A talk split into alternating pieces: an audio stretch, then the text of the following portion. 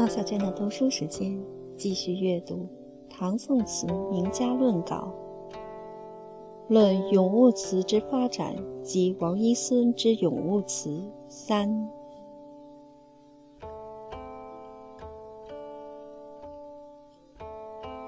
王一孙之咏物词，关于王一孙的咏物词，我以前写过一篇《碧山词析论》。曾经对王氏之“天香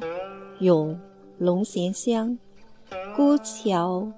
盘烟”及“齐天乐咏蝉，易经余恨宫魂断”二词，做过较详细的评说，见《嘉陵论词丛稿》。如果把王氏这一类的咏物词放在中国古典文学的咏物之作的传统中来看，我们就曾发现，王氏之咏物词既有隐语之特质，也有铺陈之特质；既有寓托性，也有社交性；既有思索之安排，也有直接之感发，是把中国咏物之作的传统中的许多特质。都做了集中表现的一位作者。以下我们就将从这些方面对王氏之咏物词略加论述。先就隐语及铺陈之二种特质言之，如我在本文开端所言，感物言志，既然是中国诗歌之重要传统，而物与心之相互感发，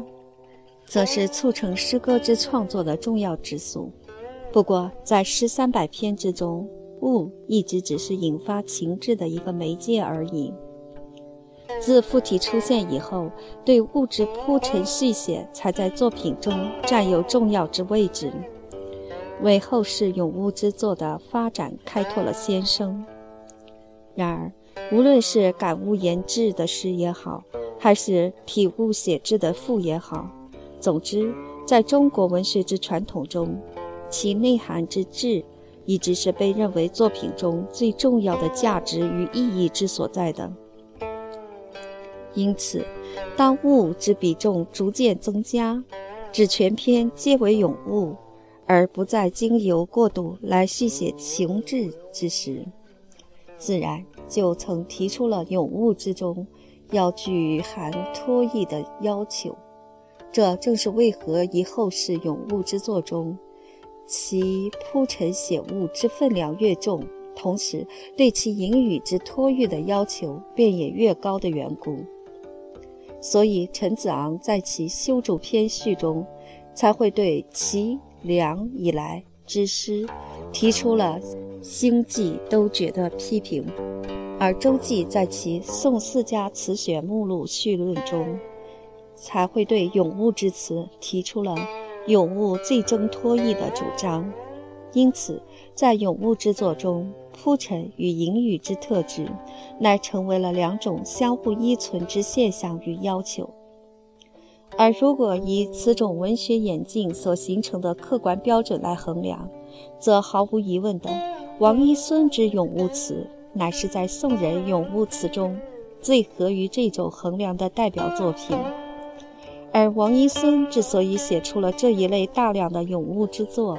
则又由于在当时之历史背景中，对其咏物词原有社交性与依托性之双重要求。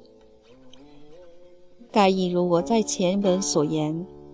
南宋时填词结社之活动，既已成为一时盛行之风气，只不过当南宋还能够安享乐之时，其咏物词之内容。乃往往仅具有供浅玩之社交性，而缺少深挚之寓托性。这类作品自然不能完全符合中国文学传统中重视情志之衡量标准。而王一孙则曾经身历亡国之痛，当其结社填词之际，也别具一种悼念故国之思。这正是王一孙之咏物词之所以兼具社交性与寓托性之属于咏物之作的双重特质的缘故。若更就其写作之方式而言，则王一孙一方面固然继承了周邦彦以后所发展的重视思索安排之写作方式，而另一方面，则又因为他果然亲身经历了亡国之痛，所以虽在铺陈安排之永物的续写中，便也时时流露出真切的感发。所以，周记在其《宋思家词选目录序论》中曾经称美王氏。为碧山艳心切林，言近直远。其所谓艳心，自当指其情意之足以与人以真切之感动；而其所谓切理，则当指其安排续写之有思智和法度，所以方能使人有言近之远之欲托和感发和联想。以上我们只是把王一孙的咏物词放在中国咏物之作整个发展的背景中，为他简单界定了一个应得的重要位置而已。至于如何证明王氏咏物词在以上各方面之成就，则我在多年前所写的《碧山词系论》一文中，本已对之有详细之评说。现在。为了对本文读者做一完整之交代，因此就不得不将以前之评说略作简单之叙述。首先，我们要介绍的当然是王一孙写作咏物词的时代背景。王一孙身世沦微，姓名不见于史传。清代之查维仁及立鄂编纂《绝妙好词间》。曾经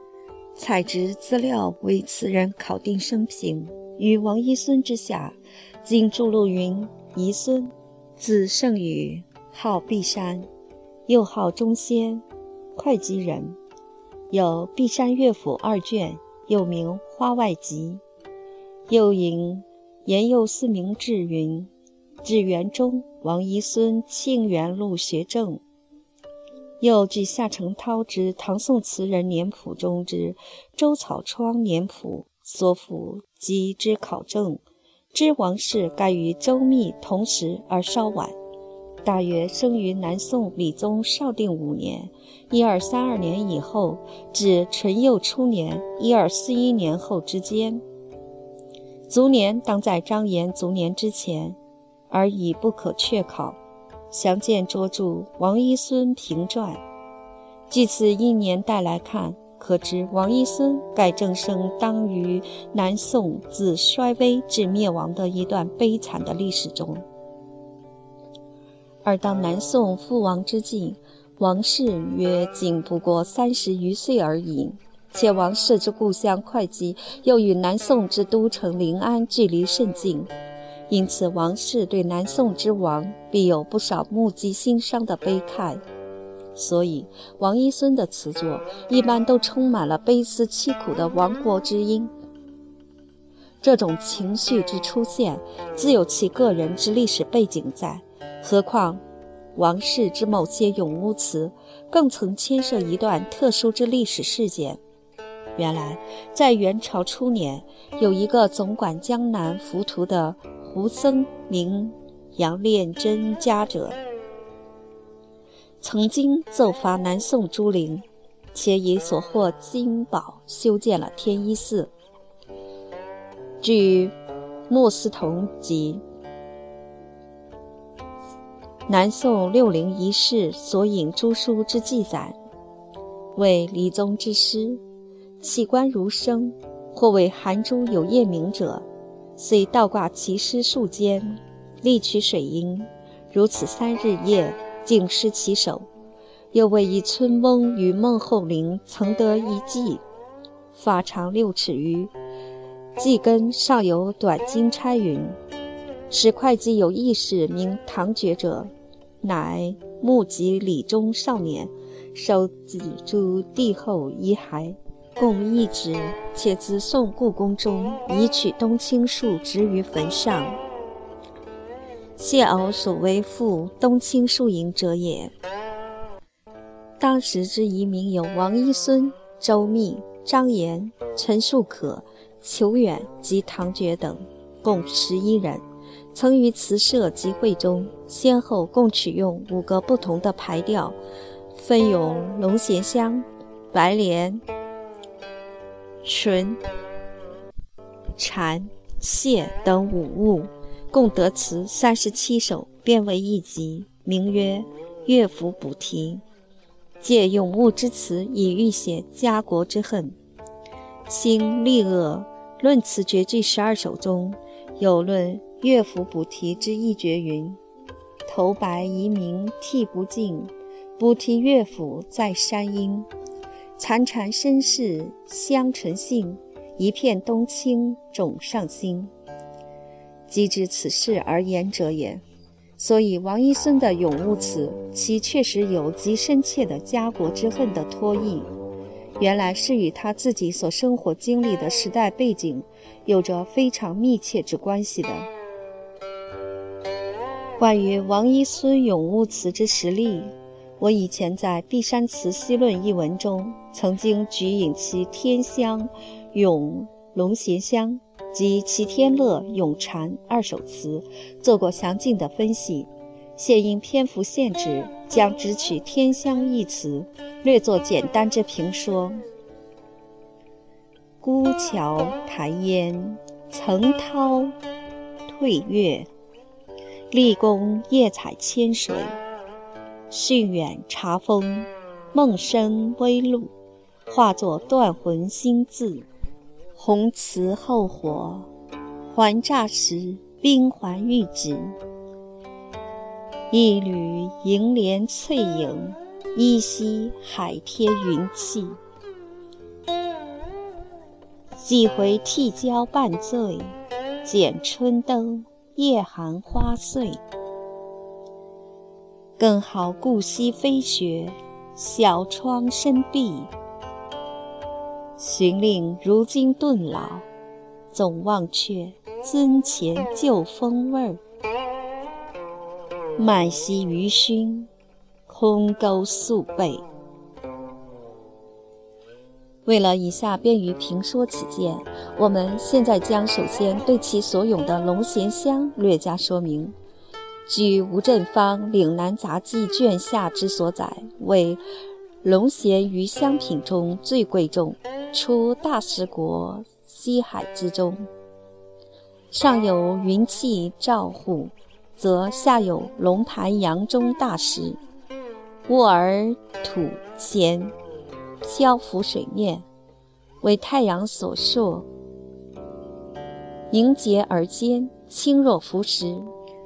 用以活众香，焚之，能聚香烟，缕缕不散。其实所谓龙涎香者，盖为海洋中抹香鲸之肠内分泌物，并非龙吐涎之所化。不过，词人王一孙之想象所依据者。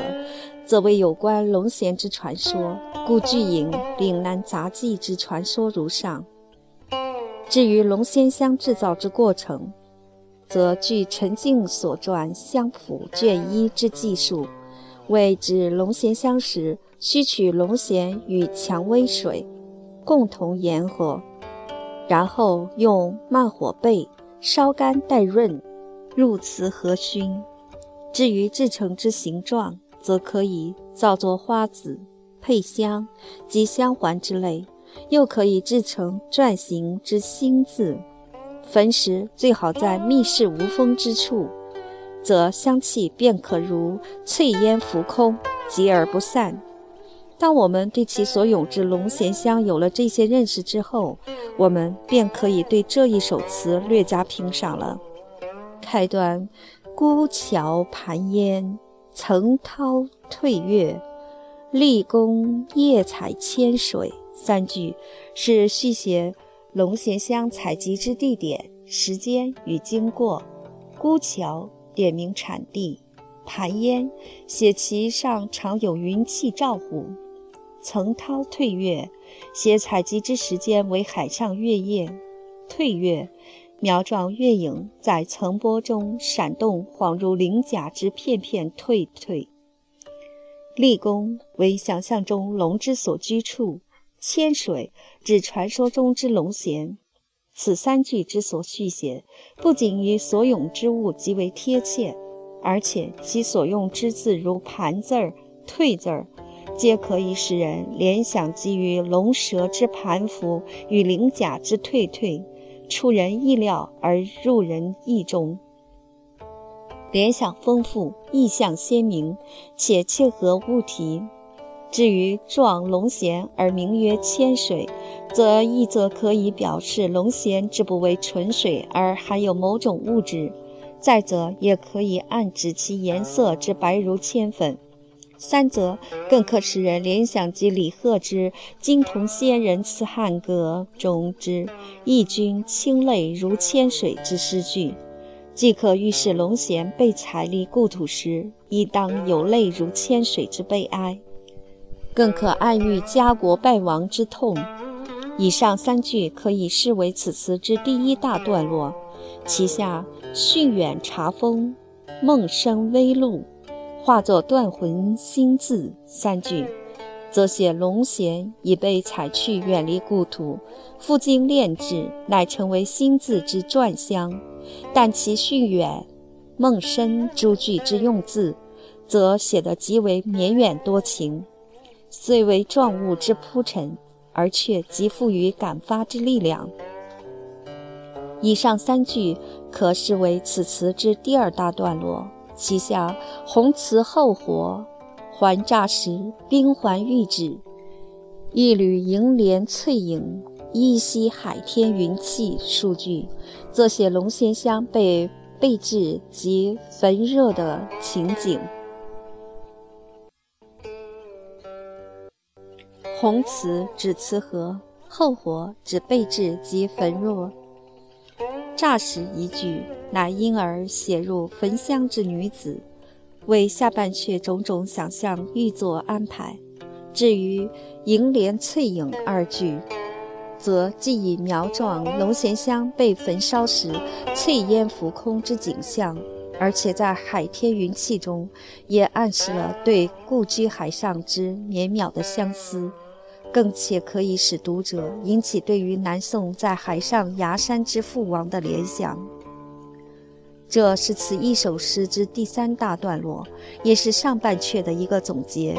至于下半阙字“几回涕交半醉”之小窗深闭数句，则是以表面所写的人事为焚香之背景的陪衬。该上半阙乃完全以写龙涎香为主，仅于。还乍时，冰环玉指一句点出人物，所以下半阙乃正写人物，而实则却仍是以人物为焚香之衬托。替交半醉者，乃是写当日焚香之女子的情态；剪春灯夜寒花碎者，是写女子在春夜剪灯时灯花之细碎，其动作之纤柔，景象之幽微。正以之衬出焚香时之环境气氛，所以下面即成以“更好姑息飞雪，小窗深闭”二句，用深闭之小窗点出龙涎香之特质，更好在密室无风之处焚之也。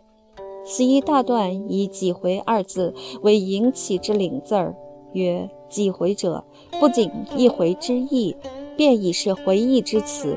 所以下面乃成以“寻令如今顿老，总忘却尊前旧风味儿”，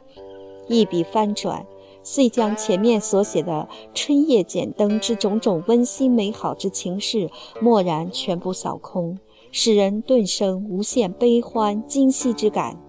这正是王一孙在以思索安排为主之铺陈中，仍能赋予直接之感发之又一证明。而且用寻令之典故，以寻令之衣香暗中呼应主题之龙涎香，又以尊前二字呼应前面之替交半醉，则是暗指对当年焚香时情景之追忆。章法线索极为细密。又曰总忘却，可是观其续写之细腻，则又何曾忘却？曰忘却，只不过加强其往事不堪回首的悲慨而已。所以下面乃记之以麦西于勋、空钩素贝为全首词做了一个极为哀思怅惘的结尾。勾笼之内的焚香，既已经不复存在；简灯的替教半醉之人，也已经不复存在。唯余素背于心，令人徒增悼惜之情而已。通篇所写全以所咏之龙涎香为主，而亡国之哀感尽在言外。不仅用字之工切，意象之丰美，结构之完密，可以作为咏物词之典范。而且在思索安排之中，充满了真切的感发之情。所以周记在《宋四家词选目录序论》中，乃继承王一孙词为艳兴切理，又谓此以思笔为入门阶壁，碧山思笔可谓双绝。周记的评语自是极为有见之言。而清代词评家之所以普遍都称美王一孙词的缘故，则除去王词本身在思与笔两方面都使人有艳心切理之感以外，还另有两项其他的因素。首先是由于常州词派自张惠言以来之有意推崇词体，主张在词中应有笔兴寄托之意。但词在早期，其性质本来只是歌宴酒席之宴曲，并无托意可言，所以张氏之说用于五代两宋之其他词人，都常不免使人有牵强附会之感。但对王一孙而言，则其词中之隐喻有故国之思，则是确属可信的。这当然是清代词评家之多其推崇王一孙词的一项原因。再则，晚清同光时代，如段木蔡、王鹏运诸人之推尊王遗孙词，则还更有其时代背景在。即如当光绪庚子年八国联军入京之际，朱祖谋等诸词人便曾一度聚居于王鹏运之四应斋。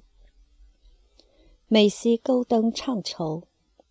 借填词以欲写悠悠。见《庚子秋词序》，是其填词的环境与王一孙当年与周密、张炎诸词人集社填词以寄托亡国之痛的境遇，故意大有相似之处。这自然也是王一孙之词。之多被清代词评家所推崇的另一个原因。只不过，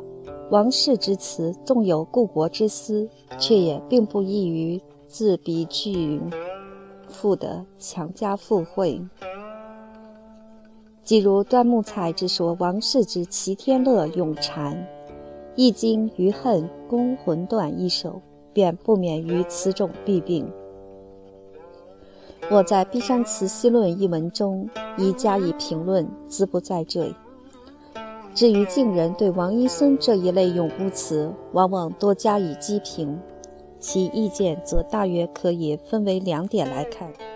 其一是对其表现之方式表示不满；第二，则是对其表现之内容表示不满。先就第一点表现之方式而言，胡适在其词选序中。即曾批评这一类词，说这时代的词侧重咏物，又多用古典，他们没有情感，没有意境，却要作词，所以只好做咏物的词。这种词等于文中的八股，诗中的试帖，这是一般词匠的笨把戏，算不得文学。又特别批评王一孙的词，说：“其实我们细看经本《碧山词》，实在不足取。咏物诸词至多不过是晦涩的灯谜，没有文学的价值。”刘大杰在其《中国文学发展史》中也曾批评王氏之词，说：“他的咏物立世两相，周记虽加以托意与浑化无痕的好评。”但我们读起来觉得仍是与吴文英一样的晦涩堆砌，是有不连贯和莫之所云的地方。这一点是这一派词人不可药医的病根。关于这种意见，当我们对于中国古典文学中咏物之作的出现与发展，有了如前文所叙述的客观的历史的认识以后，我们就会理解到咏物之作的写作方式，其需要思索的安排、典故的铺陈及言外之托印，原是一般咏物之作的共同特质，而且。是早自荀宋之体物写志的赋的作品中，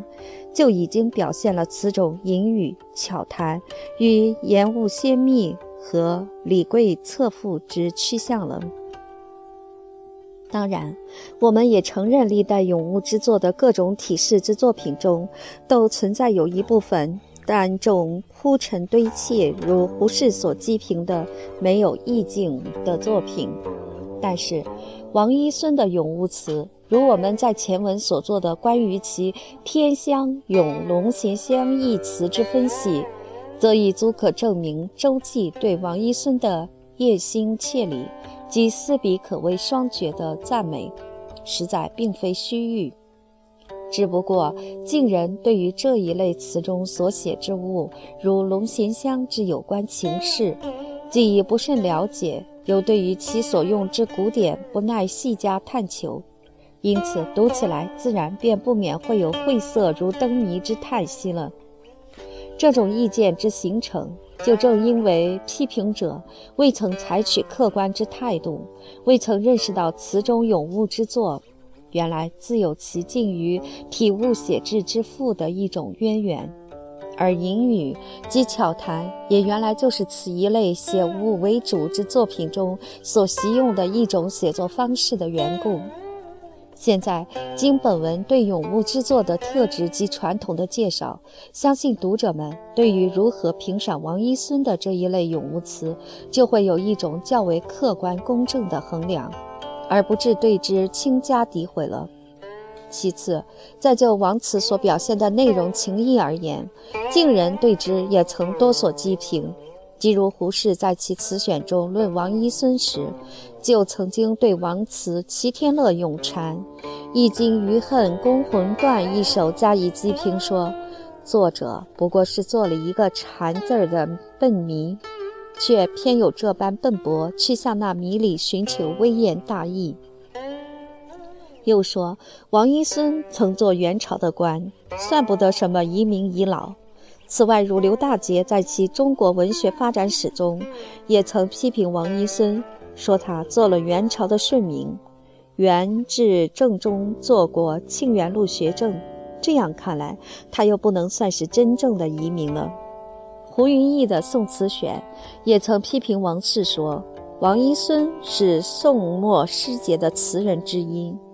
又在其《中国词史略》中说，王一孙是在元朝做过官的，他的词自然不会一概是故国之感，我们更不能拿多故国之感来赞美他的词。关于这些批评，实在有两点值得讨论之处：第一是王一孙既曾在元至正中一度出仕为庆元录学政。是否便不能再算是移民的问题？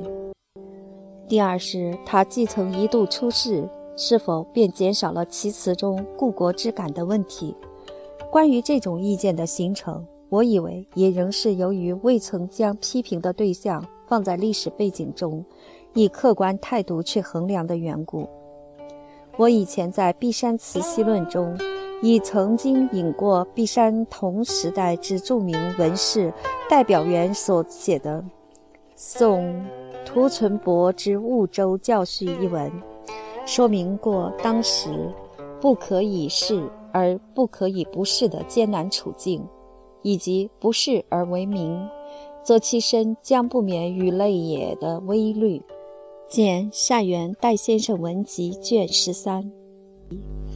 还曾征引过《元诗选》中某眼的《杨林集》前面的序文，说明过当时有些人之不免出为儒师，是为了以生米自己的谋生的需要。更曾征引过清代全祖望为宋元之际的名学者王英龄所写的《宋王尚书画像记中所说的“山长非命官，无所趋也”的话，说明过后人对于宋王后在元朝初为朝官与初为学官的不同看法。见《节其亭集》卷十九。所以，近人如周祖墨先生所写的《宋王后世元之儒学教授》，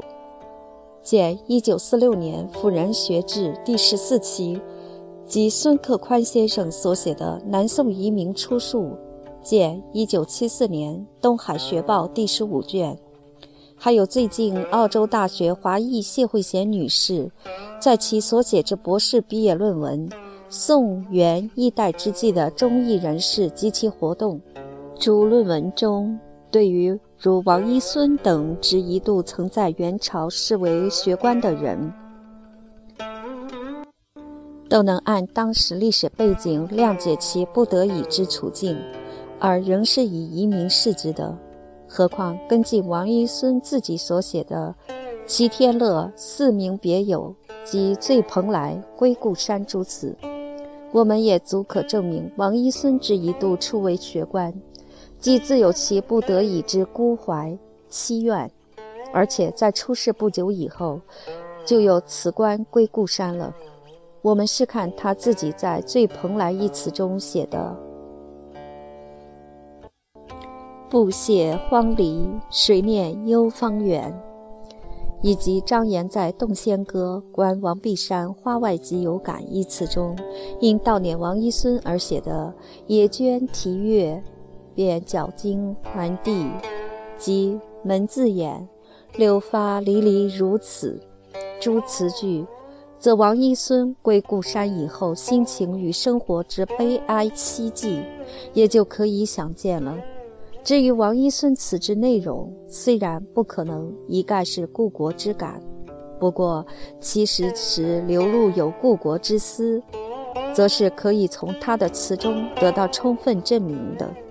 总之，如果以咏物词而言，则王一孙之咏物词确实是集合了属于咏物之作品的多种特质。无论在铺陈安排之用笔方面，或者在寄托寓意之用意方面，可以说都是有相当可观之处，而且线索分明，结构细密，足以矫正初学为词者的荒疏粗率之弊。所以，周记乃为其私笔双绝，可以为入门皆壁，这是颇为有见之言。但周记又曾为王辞规角太分明，反复读之有水清无鱼之恨，则是因其思索安排过多，所以反不免有所局限。因此，王辞虽可以为入门皆壁，却并不是词中最高之境界。关于此意，我在《碧山词析论》中也曾有较详细之探讨，兹不再赘。至于陈廷卓将王一孙比美于曹植、杜甫，自不免过于溢美。段木蔡说王氏、齐天乐、咏蝉，其所言也过于谦富，以及近人对王辞之多所讥评，皆不免不尽公正客观之处，故当分别观之言。一九八五年十二月，写于加拿大温哥华。